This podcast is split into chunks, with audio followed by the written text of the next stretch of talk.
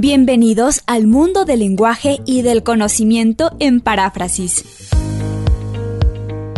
Un espacio para facilitar la elaboración de los textos en la vida universitaria.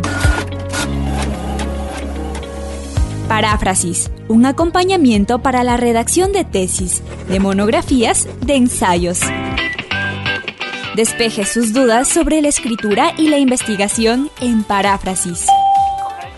La conducción de Miguel Romero.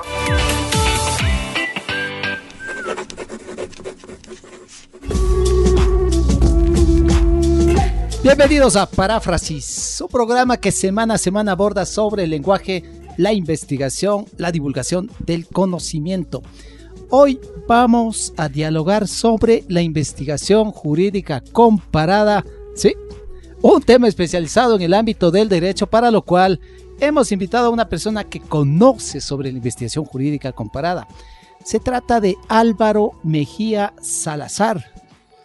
Álvaro Mejía es licenciado en Ciencias Jurídicas y abogado por la Pontificia Universidad Católica del Ecuador. Es especialista superior en tributación y magíster en Derecho Tributario por la Universidad Andina Simón Bolívar. Sede Ecuador, es doctor en Derecho por la Universidad Complutense de Madrid. También Álvaro Mejía, en la actualidad es docente del área de Derecho de la Universidad Andina Simón Bolívar, sede Ecuador, y procurador de esta misma universidad. Álvaro, bienvenido a Paráfrasis, gracias por aceptar la entrevista. Muchísimas gracias, Miguel, y un saludo muy afectuoso a nuestros escuchas de Radio Voz Andina Internacional, en especial de tu programa Paráfrasis. Gracias, Álvaro. Bueno, está propuesto el tema, la investigación jurídica comparada. ¿Qué te parece, Álvaro, si para eh, que la audiencia entienda un poco más de lo que se trata esta temática, empezamos con una definición de qué entendemos por investigación jurídica comparada? Antes de hablar de la investigación en sí, valdría la pena referirnos a los que son los sistemas jurídicos comparados. A, lo largo del, globo terráqueo tenemos varias jurisdicciones, varios estados, varias culturas que también terminan reflejándose en diversas maneras de concebir cómo se regula la vida humana en sociedad, es decir, cómo se entiende al derecho. Existen grandes familias jurídicas, la positivista, la legal, la, que se basa sobre eh, precedentes. Entonces, estas varias formas de entender al derecho, eh, que existen algunas maneras más difundidas, otras más restringidas, eh, jurisdiccionalmente hablando, nos hace entender de que podemos investigar al derecho desde cada una de las perspectivas de cómo las jurisdicciones, los países, las culturas jurídicas han entendido al derecho.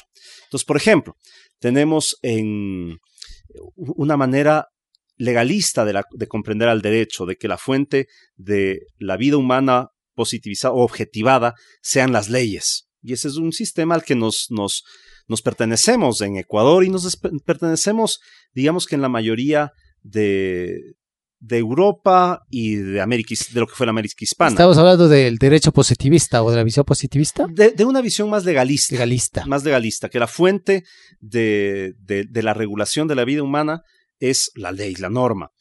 Eh, la norma emitida por un cuerpo colegiado de representantes. Pero también hay otra familia que puede ser, por ejemplo, la de precedentes, que esto más nos recuerda al sistema anglosajón, donde más que una legislación específica tenemos una gran fuente del derecho que son los precedentes, es decir, los criterios de los jueces puestos en sentencias. Siendo conscientes de que existen esta cantidad de familias jurídicas, esta cantidad de formas de entender al fenómeno jurídico, es que se puede realizar un análisis comparativo de cómo una misma fenomenología puede ser regulada y entendido por una familia jurídica o por otra familia jurídica. Estupenda entrada. Álvaro, se me ido a la mente dentro de las familias jurídicas, por ejemplo, el derecho romano, el common law. Entonces, esas familias son las que nos permiten comparar. Así es, eso digamos que es la base de una comparación. La base de una comparación a inmensos rasgos porque más allá de, de, de, estas grandes eh, diferencias, cada jurisdicción tiene maneras específicas de regular algún hecho, alguna conducta social o humana. Entonces, eh, podemos tener un sistema jurídico muy común con Colombia, por ejemplo, pero la regulación de ciertos institutos va a ser diferente. Si bien ambos consideramos que la ley debe regularlo, eh, las, sociedades pueden entender ese fenómeno de manera distinta y regularlo de manera distinta porque han tenido una historia con ese fenómeno diferente, no necesariamente porque sea más evolucionada una sociedad que otra, eh, que en muchos casos sí es así, eh, una sociedad jurídicamente hablando me refiero, pero también puede ser porque simplemente para una sociedad un fenómeno humano, una conducta humana puede tener una valoración diferente y por lo tanto va a tener una regulación diferente. Y sobre la base de aquello nosotros podemos hacer estudios comparados, sea para criticar, por ejemplo, nuestra legislación, sea para verificar los avances de nuestra legislación frente a otra. Por ejemplo, por, por darte un tema, eh, derechos de la naturaleza nuestra constitución del 2008, digamos que dio avances interesantes, podemos o no estar de acuerdo con ellos, pero ciertamente eh, ha generado una manera distinta de mirar o de entender esa, esa realidad jurídica.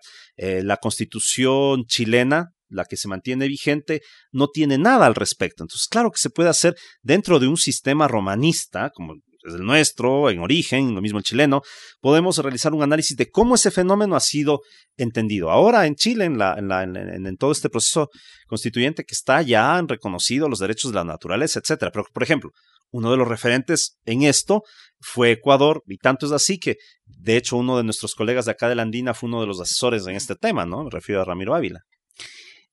En este punto, Álvaro, pienso en el estudiante el momento que va a ser eh, una investigación y sobre lo que tú mencionas, las familias jurídicas. ¿De qué depende para escoger esas familias jurídicas y compararlas?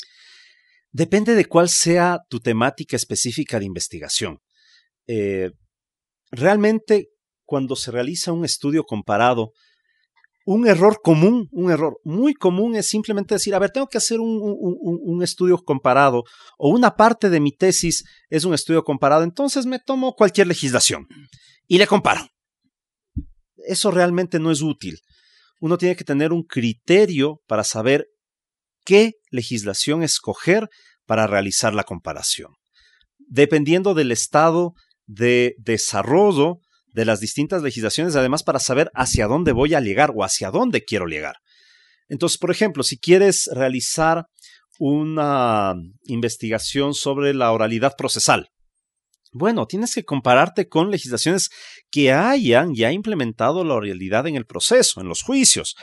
No te vas a comparar con estados que todavía tienen un sistema escrito, es decir, la comparación va a ser no nos va a dar ningún resultado. Decir, ah, en Ecuador tenemos ya instituciones orales y, eh, ¿qué les digo? En Chile todavía el proceso es escrito. ¿De qué nos sirve? No, digamos que el Ecuador tiene un proceso oral y España también tiene un proceso oral y cuál ha sido la diferencia en la aplicación de la oralidad en el modelo español, cómo ha sido en el modelo ecuatoriano, qué eh, de positivo tienen ellos, qué fortalezas tenemos nosotros, comparar definitivamente con comparables. Pero te digo que en muchas ocasiones, en, nuestra experiencia docente en pregrado y posgrado, eh, en ocasiones el, importante recurso que es realizar un análisis comparado fracasa por no tener clarísima la idea de qué es lo que voy a comparar y hacia dónde quiero llegar con mi comparación. Es decir, no es simplemente ordenar un requisito, sino es utilizarlo realmente como una herramienta para cumplir mis objetivos de investigación.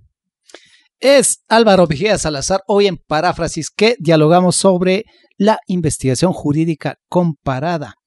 Álvaro, en las lecturas que efectué fundamentándome para este programa, eh, se dice que el derecho comparado puede ser visto como un método, como una disciplina o como una ciencia. ¿Qué, qué puedes decir al respecto? Sí, ciertamente autores, y esto ya, eh, en, este, en esta etapa de la evolución del pensamiento humano, en ocasiones a los autores les gusta aportar algo con más o menos razón y a, sustentar teorías con más o menos razón, pero ya es un aporte que nos puede concitar un, un debate o un diálogo como el que tú señalas. Se puede sostener que el, em, el, estudio comparado del derecho, en mi criterio, sobre todo, es un método. Es un método de investigación, es un método eh, de obtención de resultados, de obtención de datos que nos puedan servir para enriquecer nuestro propio sistema o para enriquecer simplemente una investigación, un, estudio de un tema. Em, una herramienta, un, método para llegar a este objetivo.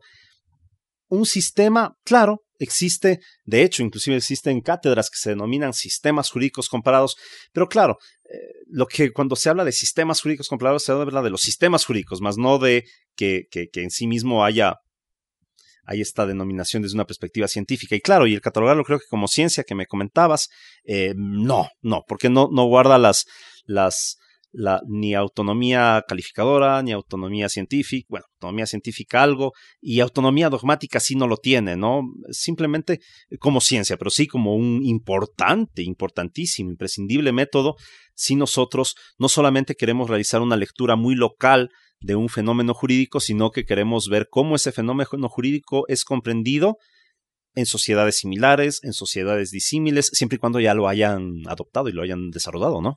Entonces, Álvaro, es un método, eh, el derecho comparado, que nos va a permitir lograr a cumplir ciertos objetivos. En el caso de los estudiantes, volviendo en ese contexto, ¿qué deberían tener en consideración los estudiantes dentro de, de, esa investigación? Digamos que van a hacer una tesis en el que el método comparado pueda ser uno de sus métodos que los lleve hacia esa consecución de objetivos. ¿Qué elemento debería estar muy claro allí, Álvaro? Perfecto. Primero, comentarles a, nuestros estudiantes, a los estudiantes, a los estudiosos que nos siguen, que el realizar un análisis comparado, y discúlpenme por lo que voy a decir, no tiene que ser utilizado como una herramienta de relleno. Y eso pasa y mucho. Eh, muchas veces dicen, bueno, tengo por ahí, ¿qué les digo? 60 páginas y tengo que llegar a las 80. Entonces, hagamos la comparación de lo que estoy estudiando, lo que dicen las otras eh, jurisdicciones. Y en ocasiones, y esto es así, eh, los estudiantes utilizan el sistema comparado para rellenar, para tener más páginas. Ya desarrollé mis postulados, me falta un poco más de, de peso o, de páginas para presentar. Esto ustedes saben que igual un trabajo no se mide por su cantidad, sino por su calidad, pero en ocasiones hay esta otra lectura y hagamos una comparación. Eso es lo que se debe proscribir. Yo si es que quiero hacer una comparación es porque voy a obtener un resultado adecuado para la formulación de mi tesis o para la verificación de mi hipótesis y para eso lo realizo. Entonces, primero, olvidarse de que ponle la cápite o ponle el epígrafe de derecho comparado porque no es porque se tenga que cumplir ni un requisito ni porque eso me va a ayudar a, ampliar mi extensión, no. Tengo que tener en cuenta de que realizar un análisis comparado me sirve para cumplir realmente mi objetivo. Y esto sirve mucho desde una perspectiva crítica. En muchas ocasiones nuestros trabajos tienen que ser propositivos, tienen que ayudarnos a, ofrecer algo, a detectar un problema jurídico, un vacío de una norma, un vacío de una regulación, una regulación indebida, una regulación impertinente. Bueno, puedo analizar eh, aquel, aquel, aquella incorrección normativa eh, desde una perspectiva teórica para después hacer una propuesta de, de, modificación, por ejemplo. Y en esto nos puede servir mucho la comparación, decir, bueno, este fenómeno jurídico, ¿cómo está regulado en jurisdicciones, en otras jurisdicciones que sean comparables con la mía? Y ver si es que a partir de eso puedo obtener propuestas de reforma, propuestas de cambio. Son realmente herramientas que me pueden a mí servir para sustentar, para para obtener una propuesta o para sustentar una propuesta. Es decir, no, esto jurídicamente la realidad ecuatoriana en esta regulación está mal, demuestro cuáles son los inconvenientes y yo creo que la solución es esta. Ah, ¿por qué? Porque en otro país hay una regulación similar a la que yo digo, que yo la matizo porque el otro país tiene unas características diferentes, pero tiene buenas soluciones. Es decir, primero, y, y en esto retomo un poco las ideas que había señalado antes, primero, eh, tener en cuenta de que la comparación, el método comparado no es un método de relleno. Y después, como les digo, tener muy, en muy, muy claro de que a través de la comparación yo tengo que, o me puedo servir para obtener algo para sustentar mi criterio, para apoyar mi criterio, para generar un criterio, o claro, también para, para demostrar que, por ejemplo, que el Ecuador no necesariamente esté mal en una regulación, sino que está en línea del pensamiento regional, por ejemplo. También nos puede servir para eso. No, no, fíjense, esta regulación a nivel, eh, a nivel nacional ha sido criticada, pero miren que estamos en, en, consonancia con el desarrollo actual del derecho. En Colombia hubo hace el año pasado una reforma similar, en Perú hace dos meses algo similar. Vamos en esa línea, pese, por ejemplo, a críticas que un grupo social haya realizado de algún aporte normativo o de alguna modificación normativa de última data, ¿no? Es Álvaro Mejía. Hoy en Paráfrasis que dialogamos sobre eh, la investigación jurídica comparada.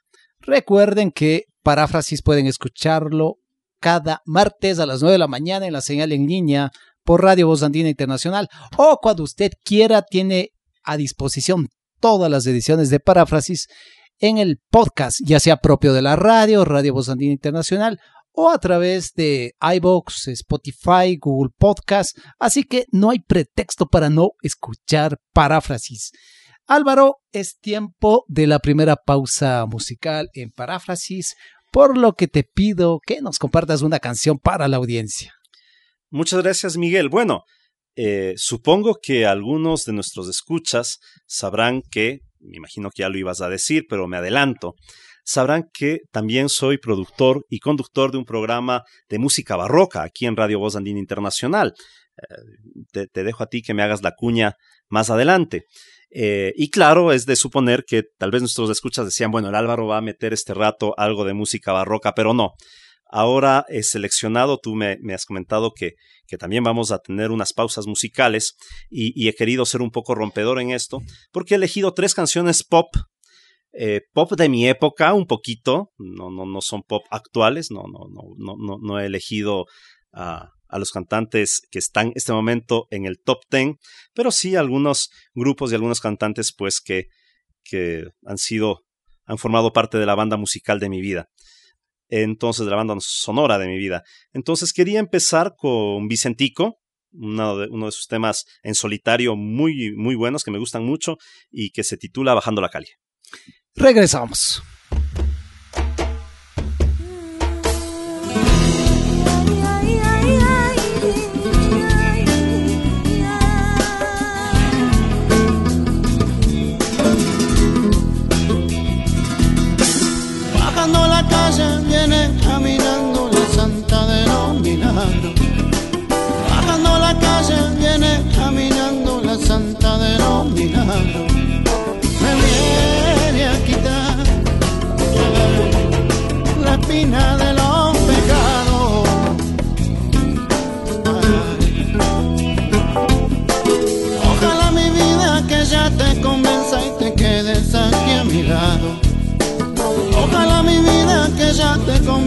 Te quedes aquí a mi lado.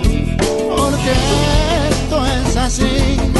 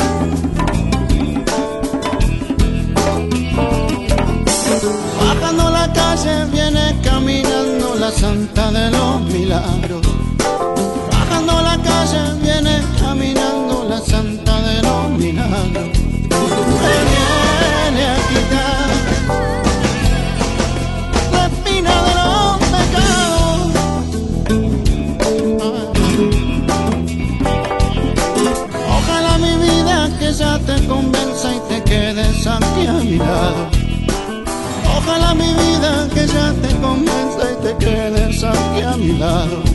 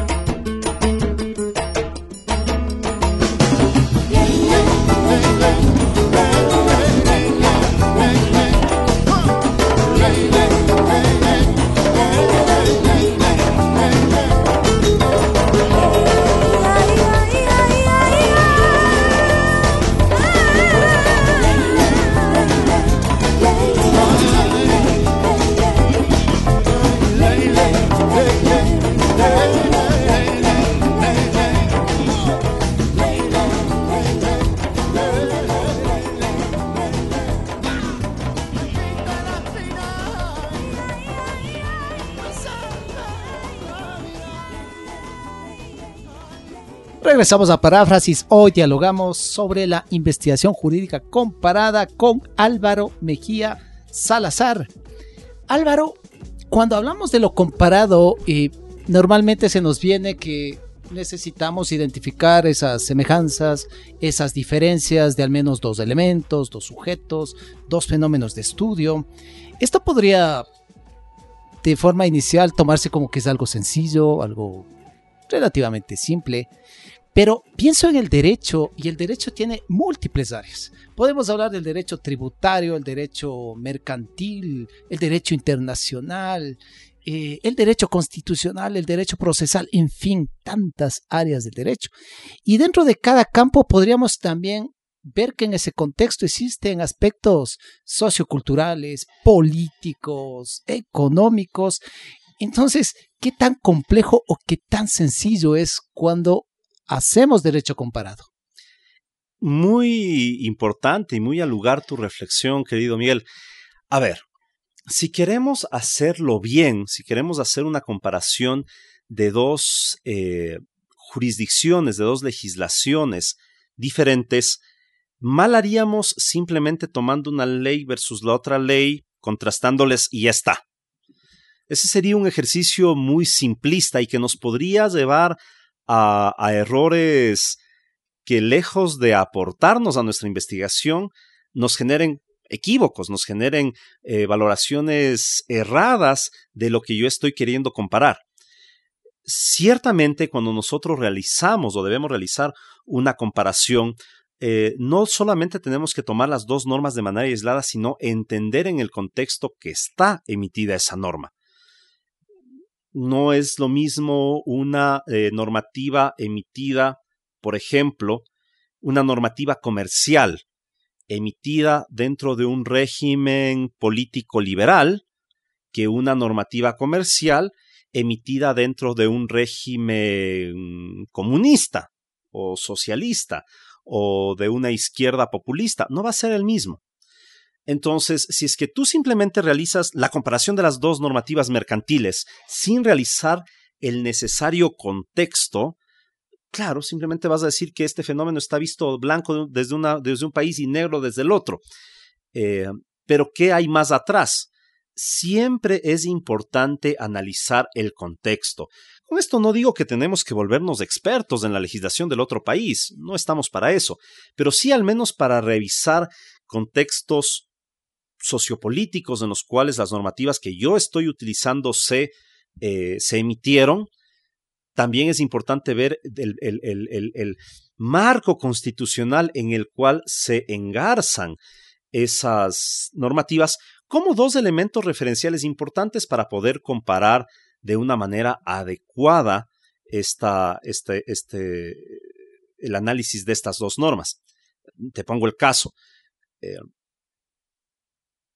comparar, por ejemplo, una ley procesal, la ley procesal española vigente uh, en la actualidad, es entender que fue emitida por un, dentro de un pensamiento totalmente privativista bajo una doctrina política liberal. No fue emitida bajo la égida eh, de, del PSOE y de Unidas Podemos, no, en otra égida política. Es una normativa muy pulcra, muy cuidada y que responde a, a, ese modelo sociopolítico. Entonces, si queremos comparar esa normativa con ¿qué te digo? Con una, con una normativa que no se engarce con ese ideario sociopolítico, vamos a ver diferencias y esas diferencias no solo van a ser en que la una ley tiene tales requisitos, la otra ley tiene tales requisitos, genera tales tiempos y tales otros tiempos, no, sino cómo la misma estructura de los procesos, de los juicios, están concebidas para tutelar el derecho privado en la una, en la una legislación, esta legislación más liberal, y tal vez tienen ciertos pujos o ribetes intervencionistas si es que están eh, realizadas por otro pensamiento político, ¿no? Álvaro, por lo que nos explicas, es un hábito amplio, complejo. Cuando los estudiantes, por ejemplo, pienso en tus estudiantes y están considerando utilizar un método de investigación jurídica comparada, eh, ¿qué, ¿qué, preguntas te hacen usualmente para aclarar? Porque inicialmente, más aún si es algo nuevo, pues no es que está todo claro. De hecho, habrán muchas inquietudes, no sé si ciertos temores de enfrentarse, por lo que se ve un ámbito bastante amplio a trabajar. Sí, cuando su tesis realmente o su trabajo de investigación realmente puede nutrirse de un aporte de, de, del sistema comparado, es cuando yo les recomiendo que adopten este método. Um, cuando hay un fenómeno que puede tener un interesante desarrollo en otras legislaciones, cuando este fenómeno está en el Ecuador no tan bien desarrollado y en otros países sí lo está. Entonces digo, oye, fíjate qué está pasando en el exterior. Eh, ¿Qué me suelen preguntar? Con mucha sinceridad en tu programa, Doctor, dígame cuál es comparar entonces. No. Eso es lo simple, eso es lo, lo, lo, lo fácil y claro, dentro de un sistema, de, dentro de un proceso de investigación, te digo, no, no, a ver, primero, eh, primero analiza tú cuáles son las instituciones que sí han regulado este tema, porque no todas ellas te pueden regular aquella particularidad. No todo es comparable. No todo es comparable. Entonces, no, no, o sea, primero date un tiempo, revisa cuáles eh, legislaciones son las que han realizado esto. Otra cosa básica, le digo, oye, vea fuentes primarias, porque hay ocasiones que me han dicho, oiga, doctor, es que esto en Brasil sí está regulado. Digo, perfecto, ¿dónde lo viste? Bien, un artículo, perfecto. ¿Sabes portugués? ¿Tienes una eh, traducción al menos de la norma? ¿Puedes estudiar el contexto? No, no tengo idea entonces no lo hagas, porque hay que ir a fuentes primarias, no hay que ir a lo que el, el, el, el, autor comentó de la legislación brasileña, no, no, entonces es básico identificar que, el sistema que yo quiero comparar, que la jurisdicción que yo quiero comparar, sí haya tratado el tema, que, tenga fuentes asequibles, fuentes primarias asequibles, eh, un, poco que las culturas puedan ser eh, comparables, porque como digo, no vamos a comparar un, un, una normativa, por ejemplo, de comercio electrónico de un país que tenga las grandes cadenas de, de servicios y de consumo por ejemplo, Estados Unidos, donde uno a través del comercio electrónico puede obtener lo que sea y que hay altísimos parámetros de, de, obligaciones de este tipo de, comerciantes, cuando en el país que básicamente lo que tenemos es los delivery rap y esas cosas, ¿no? no tenemos plataformas de Amazon y tal. Entonces sí es importante también ver que cómo, es, cómo podemos ser comparables realmente. Aquí lo que dices, Álvaro, es Álvaro Mejía hoy en paráfrasis. Álvaro, eh, Estoy pensando en lo que dices. Ajá, ya hay este, este país en que tiene muy avanzado ese sistema y acá no estamos mucho. Pero pienso que es una investigación exploratoria. Ah, no, claro. Y, y, quizás ahí, no sé si cabe también incorporar esos elementos de lo que está sucediendo en otros contextos, en otros sistemas jurídicos con el nuestro. Nuevamente, como yo te decía desde un inicio, eh, este, este método de investigación tiene que estar alineado para cumplir el objetivo. Entonces, es que yo quiero hacer una propuesta para, para fijarse el Ecuador que tiene que ponerse en línea de aquello, o simplemente tomar como un referente del cual podemos ir aprendiendo de, ese objetivo sí me puede legitimar el, el comparar algo diferente. Pero nuevamente volvemos a lo que te señalaba antes, tenemos que ver el contexto. Es decir, no puedo simplemente decir, bueno, es que la legislación estadounidense sobre esto es así y el Ecuador está súper atrasado. Bueno, ¿y qué tan desarrollados nosotros estamos en un sistema público de mensajería, en sistemas privados de mensajería? ¿Cuánto realmente estamos así eh, eh, en esa línea como para decir que esa es la respuesta a la necesidad social que tenemos en este momento en el Ecuador? Entonces, eh, claro, que, puedo irme a, esa meta comparación, pero siempre, como te digo, para cumplir un objetivo. Eh, y por eso es importante saber, ¿esto se ha regulado? ¿Cómo se ha regulado? ¿Qué tan cercanos estamos? Y si es que quiero ver algo lejano, ok, pero que sea con criterio, porque si es que simplemente quiero ver la realidad andina, pues bueno, veo cómo está en Colombia, cómo está en México, sociedades algo similares, la colombiana en esto más avanzada, eh, en todo lo que es e-commerce, eh, pero tirarme ya un salto cuántico puede ser importante si es que mi objetivo va hacia allá, pero si no, tengo que tener eh, mi universo de comparables tiene que tener mucha sensatez en su elección. Ahora, Álvaro, estoy pensando ya no en el estudiante, estoy pensando en el profesor. Y, pienso ese, ese profesor que ha sido asignado como tutor de la tesis de tal estudiante y allí incorporó que va a ser eh, una investigación desde el derecho jurídico comparado. Y ese profesor no conoce mucho al respecto. ¿Qué debería hacer el docente en ese caso? Ese es un tema de responsabilidad totalmente. Eh, no digo que los docentes tenemos que saber todo de todo, imposible, sería un absurdo. Pero si es que aceptamos, por ejemplo, eh, realizar una comparación de Ecuador con la regulación alemana y turca, y tenemos a un alumno políglota, bueno, hay que ver en, en, en, en cuánto nosotros podemos estar solventes para manejar esos temas, porque tal vez el alumno dice, no, es que eso dice la norma. Eh, esa es la traducción literal. No sabemos si es que esto es así. Eh, no podemos saber todo, pero pongo este ejemplo tan extremo simplemente para evidenciar de una manera patética, si se quiere, eh, la honestidad que como docentes tenemos que tener. Si es que de algo no conocemos y podemos involucrarnos en el aprendizaje para acompañar a nuestro estudiante, pues eso es lo que se debe hacer. Si es que tú asumes algo y lo has aceptado como tutor, no lo sabes, bueno, no dejarle solo al estudiante, tienes que hacer un, proceso de acompañamiento. Eh, lo que se busca, por ejemplo, cuando se obtiene una titulación de, doctor, que por ejemplo en nuestra universidad prácticamente es la enseña, tenemos yo creo que el nivel más alto de docentes titulares con doctorado, eh, no es que, al final del día que sepas muchísimo de un tema, sino que has adquirido las herramientas para poder profundizar en cualquier campo de, tu disciplina, ¿no? Y claro, eh, si es que tú aceptas como tutor un este reto, pues también está en tu responsabilidad decir, ok, vamos a estudiar juntos si quieres y vamos descubriendo. Paráfrasis, reiteradamente enfatizamos en que el estudiante, más aún cuando se enfrenta a una investigación o una tesis, a una monografía, a un artículo académico, el apoyo es un elemento que siempre va a estar presente y que debe optar por el apoyo. En el caso del estudiante, pues están sus profesores, está su tutor, está el centro de escritura. Y este, esta recomendación también es válido extenderla al docente.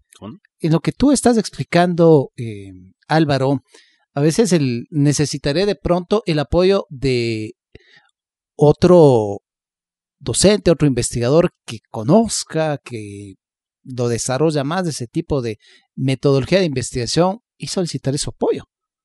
Ciertamente, ciertamente. Aquí mismo en la Universidad Andina hemos, tenemos esa costumbre en el área de derecho. Oye, yo soy el tutor de, eh, de esta tesis, este es mi tema, pero hay un ribete procesal. Habla con, el, habla con este colega.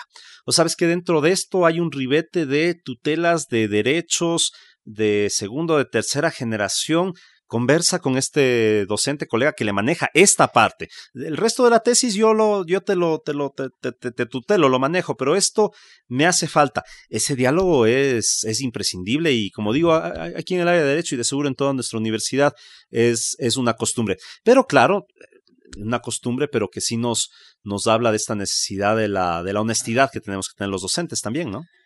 Me refiero a honestidad de reconocer que a veces tenemos limitaciones, a eso me refiero es que el campo del conocimiento es tan vasto, amplio, y no somos todólogos.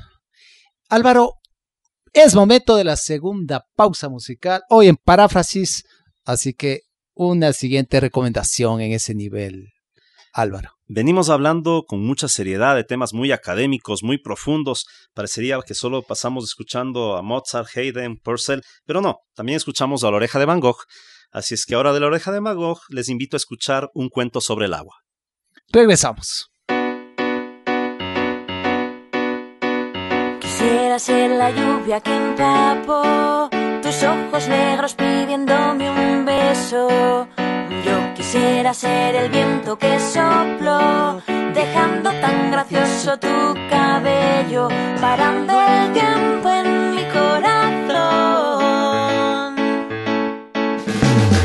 Quisiera ser el tallo de la flor con la que hiciste en mi boca el silencio.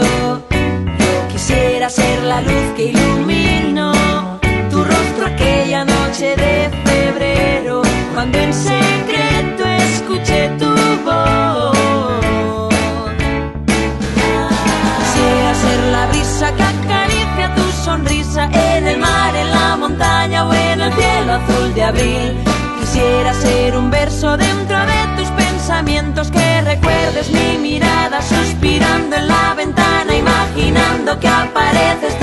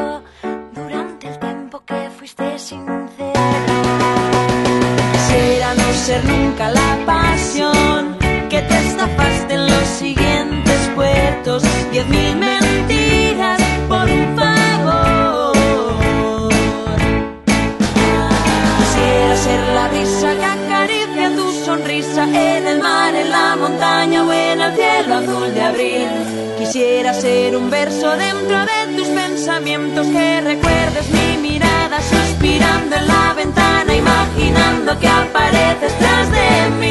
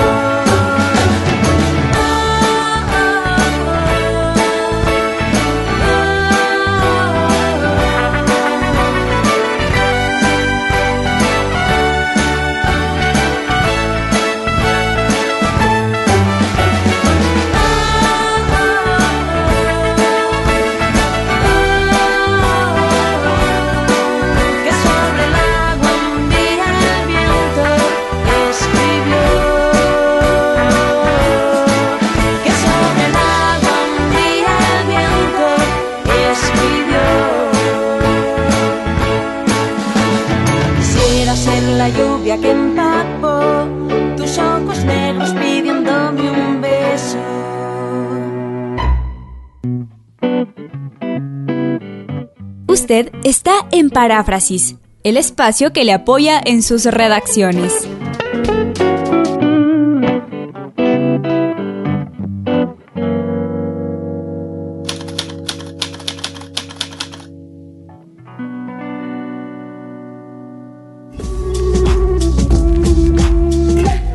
Regresamos a Paráfrasis. Hoy dialogamos sobre la investigación jurídica comparada con una persona que conoce la materia, Álvaro García.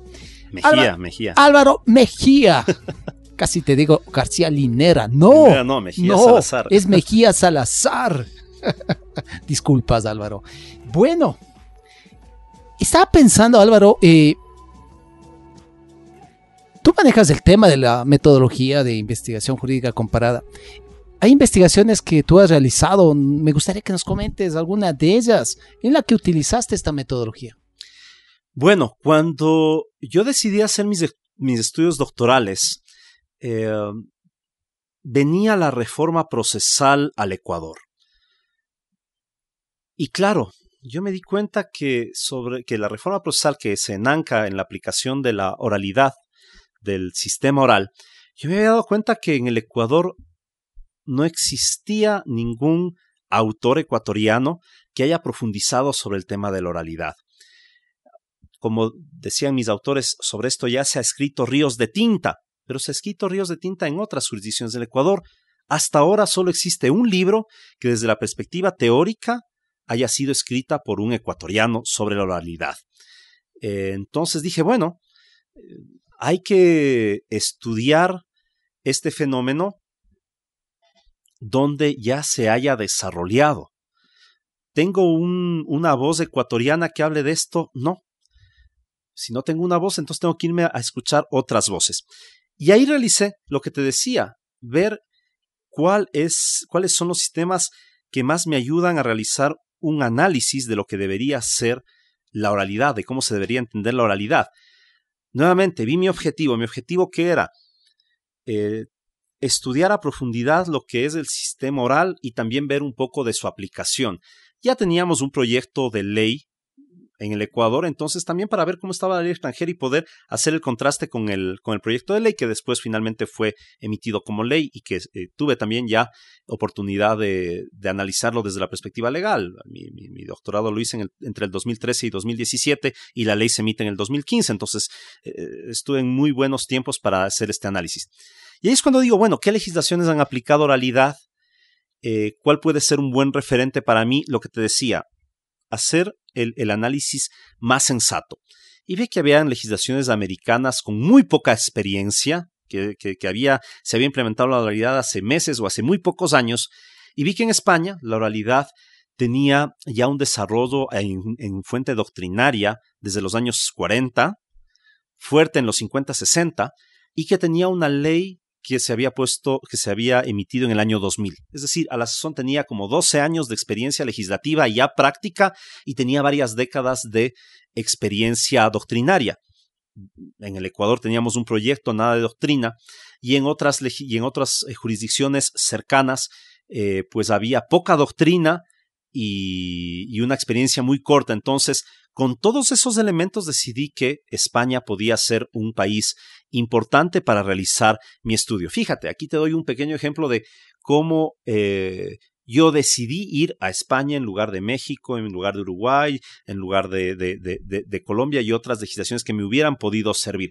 ¿Para qué? Para hacer ahí mi estudio de base. Definitivamente después comparé con otras legislaciones, con la legislación colombiana, por ejemplo, y definitivamente hice el contraste con la ecuatoriana.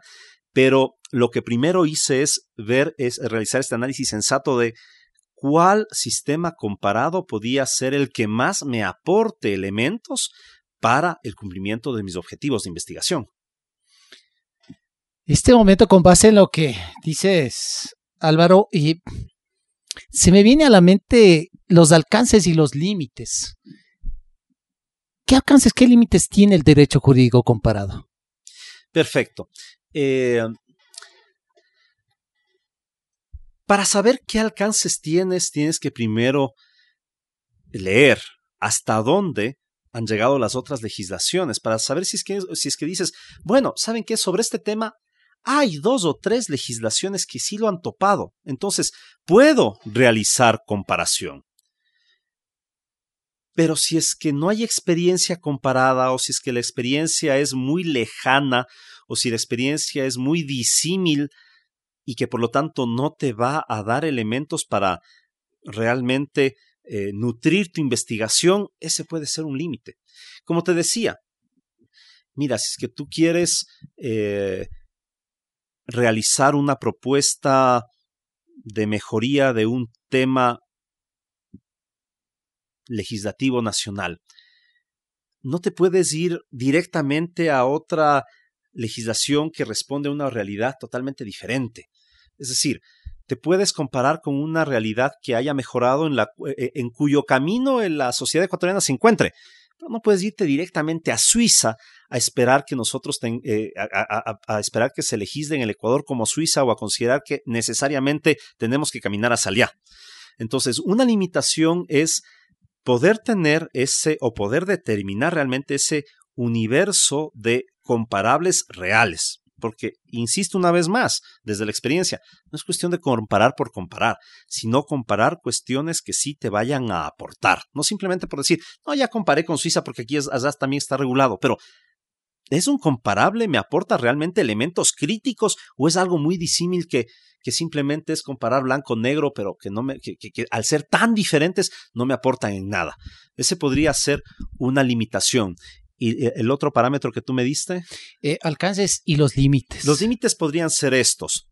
Eh, los alcances, pues los alcances pueden ser muy positivos de esto, porque como te decía, acotando bien el universo de comparación, tú puedes obtener experiencias, avances, también realidades similares en las cuales puedas enancar en cambio lo positivo de la legislación ecuatoriana, eh, puedes también demostrar cómo la legislación ecuatoriana ha avanzado. Entonces, eh, si es que tienes un universo bueno, sensato, correcto, de comparables, los alcances de, del sistema comparado son amplios. Ya te digo, puedes obtener muchísima data que pueda aportar a tu investigación. Es Álvaro Mejía Salazar, hoy en paráfrasis. Es también el momento de la última pausa musical, Álvaro. Así que esa siguiente canción? Me despido con la canción que se despidió Pau Donés, el vocalista de Jarabe de Palo. La última canción que, que él compuso antes de, su fallecimiento por, por, esta maldita enfermedad que es el cáncer y que nos deja un mensaje súper, súper positivo. Dedico a todas nuestras escuchas eso que tú me das. Regresamos.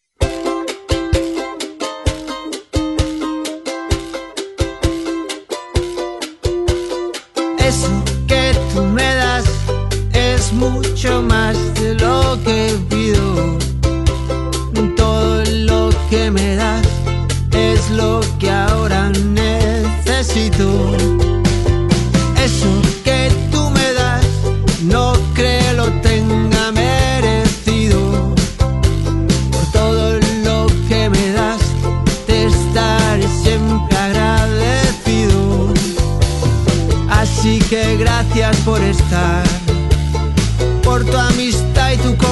Eres lo, lo mejor que me ha dado la vida.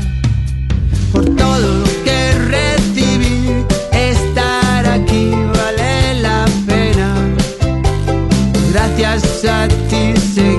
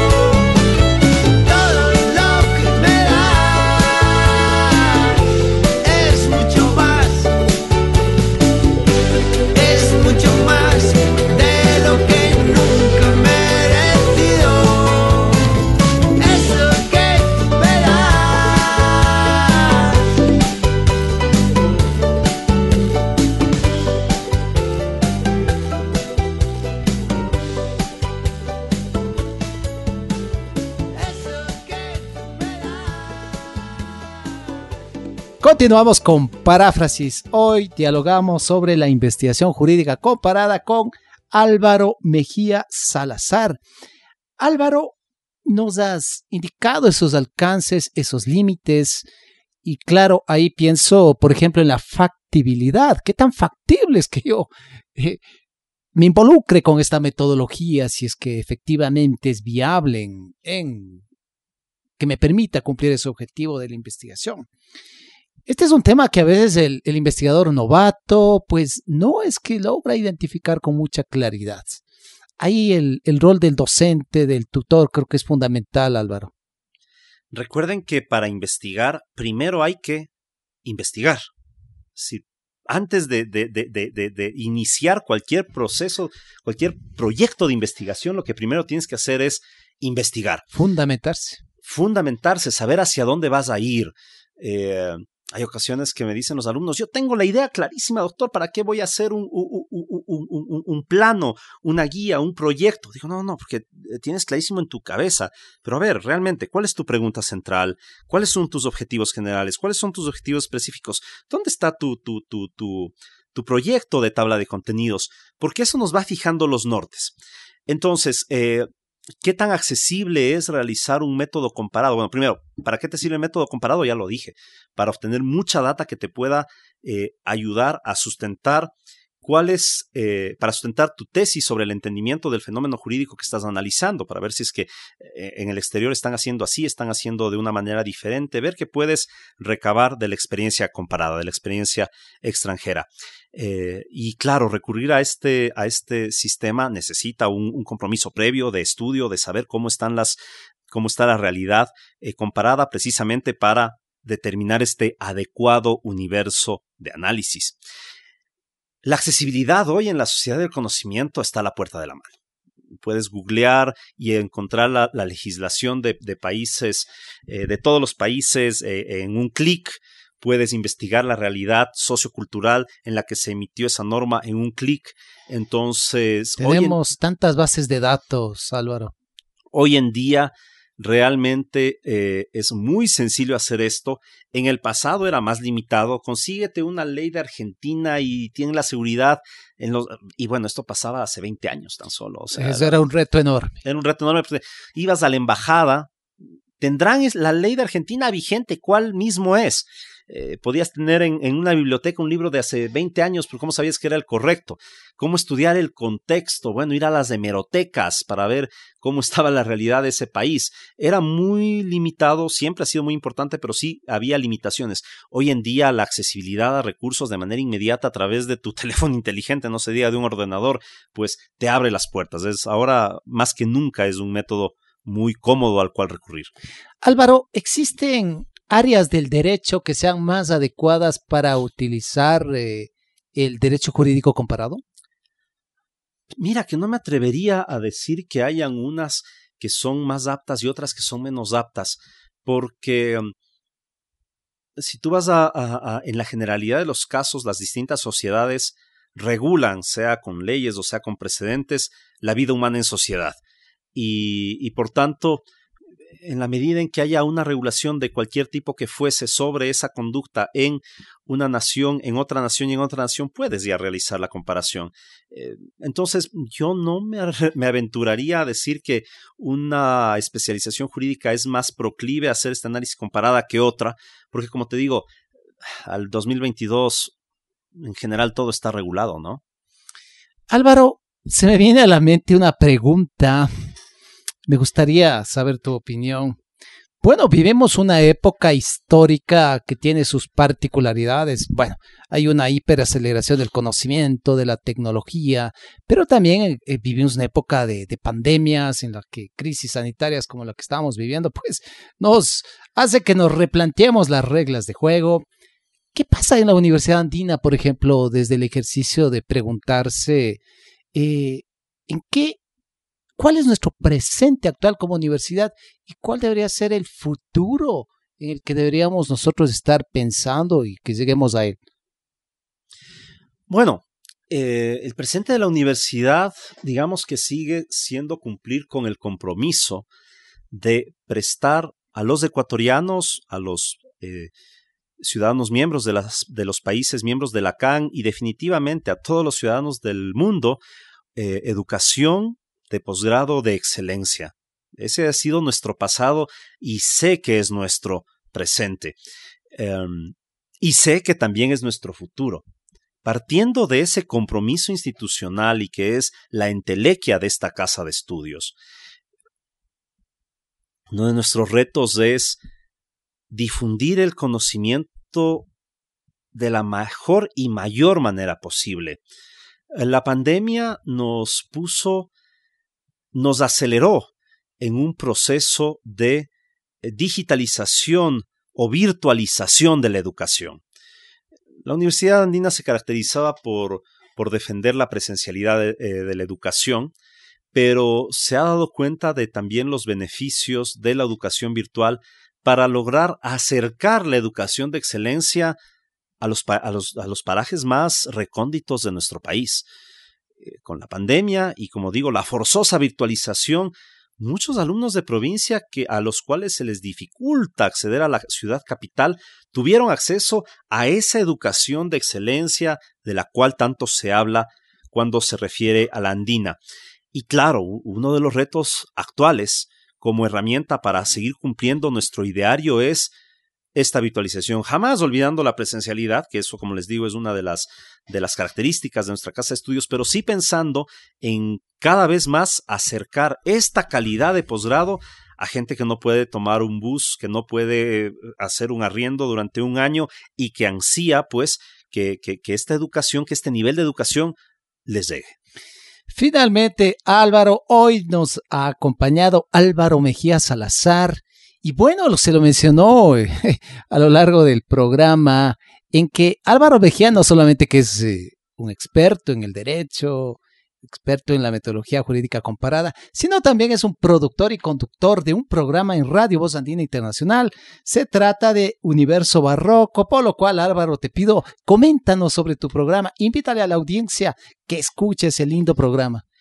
Sí, Miguel, gracias. Eh, Universo Barroco es uno de los programas fundadores de Radio Voz Andina Internacional. Somos de los viejos, somos de los primeros, junto con, con otros programas, y puedo citar este momento a Jazz, Jazz, Jazz del querido Michel Levy, que es otro de los programas fundadores.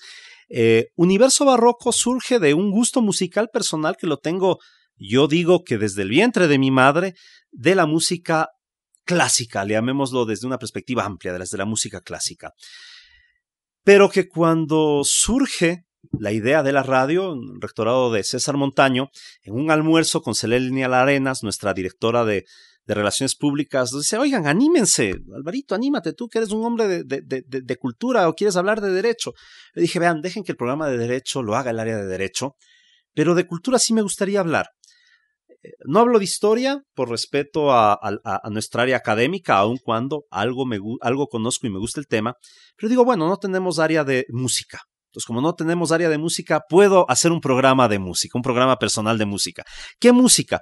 Hacer un programa de música clásica, casi, no digamos casi todas, pero muchas radios tienen programas de música clásica. Y yo digo, podemos hacer dentro de la música clásica, de la denominada música culta, podemos hacer un programa específico sobre música barroca, que es el periodo musical anterior al clasicismo, y que pues tiene ritmos que les digo mucho también sonaron en, en, nuestros territorios en la época colonial o virreinal, como les gusta decir a otras personas, pero hay que aceptar que, que, es una, que fue una época colonial. Eh, y dije, vamos, vamos a hacer un programa no de música clásica, vamos a hacer un programa de música barroca. Y vamos ya por siete temporadas. Eh, eh, compartiendo con nuestros escuchas mm, la mejor selección de música barroca. Eh, y, digo que la mejor selección porque nos concentramos en eh, la música que tiene más contenido, que tiene más alegría, que tiene más ritmo, que tiene, que, que, mueve las fibras más íntimas. No somos muy amigos de los adagios, de la música calmada, muy sosegada en nuestro programa. Al, al, al contrario, nos gusta que sea música que, que, que, te motive a seguir escuchando estos ritmos. A veces pensamos que la música académica, que la música clásica, que la música barroca es aburrida. No, te demuestro en mi programa que puede ser muy entretenida, que te puede acompañar mucho. ¿Qué día sale al aire, Álvaro? Universo Barroco está en sus en sus, está a su disposición todos los viernes a las 11 de la mañana por Radio Voz Andina Internacional, su reprise los domingos a la 1 de la tarde, como yo digo, para almorzar los domingos con la mejor música del pentagrama eh, occidental clásico y como tú bien decías, habilitado en podcast en todas las plataformas que tú señalaste, en nuestra página web, en Evox, en... Bueno, vaya, que, tú la sabes mejor que yo y que, en todas aquellas que señalaste también pueden encontrarnos en Universo Barroco. Álvaro Vejía Salazar, eh, gracias por haber aceptado la entrevista Paráfrasis. Y conmigo, Miguel Romero Flores, será hasta la próxima edición. Pásela bien.